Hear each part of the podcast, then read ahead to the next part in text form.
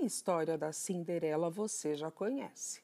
A madrasta não quer que ela vá ao baile, mas aí aparece uma fada que lhe dá um belo vestido, uma carruagem e sapatinhos de cristal. E graças a eles é que ela se casa com o príncipe. Mas e se em vez dos sapatinhos de cristal ela ganhasse um par de patins? Ou um par de sandálias, ou tênis, tamancos ou sapatilhas de balé? Ela ainda acabaria com o príncipe? o amor deles ainda daria pé? Você vai ter que ler para descobrir. Vamos começar esta aventura? Os Oito Pares de Sapatos de Cinderela, um livro de José Roberto Toreiro e Marcos Aurélio, Aurélios Pimenta. Era uma vez uma linda menina chamada Cinderela.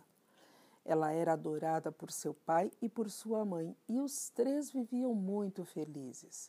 Porém, um dia, um triste dia, a mãe de Cinderela ficou doente e morreu. Seu pai ficou tão infeliz que passou a usar apenas camisas pretas, calças pretas, sapatos pretos, meias pretas e até uma capa preta mas o tempo faz com que todas as cores desbotem até o preto. Assim, aos poucos, o pai de Cinderela voltou a usar outras cores. Começou comprando roupas cinza, depois marrons, aí verdes, azuis, amarelas e até vermelhas. Aliás, foi comprando roupas que ele conheceu uma costureira ela também era viúva e tinha duas filhas que se chamavam Cremilda e Romilda. O pai de Cinderela casou com a costureira e os cinco foram morar juntos. Alguns anos se passaram e tudo ia bem com a nova família. Porém, um dia, um triste dia, o pai de Cinderela morreu.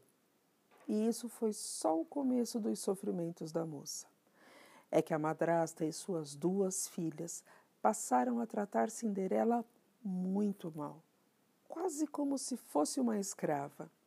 Cinderela tinha que fazer todo o serviço. Ela limpava, passava, lavava, cozinhava, varria, encerava e até cortava lenha. A madrasta, Cremilda e Romilda, não ajudavam em nada. A pobre moça vivia exausta. Thank you.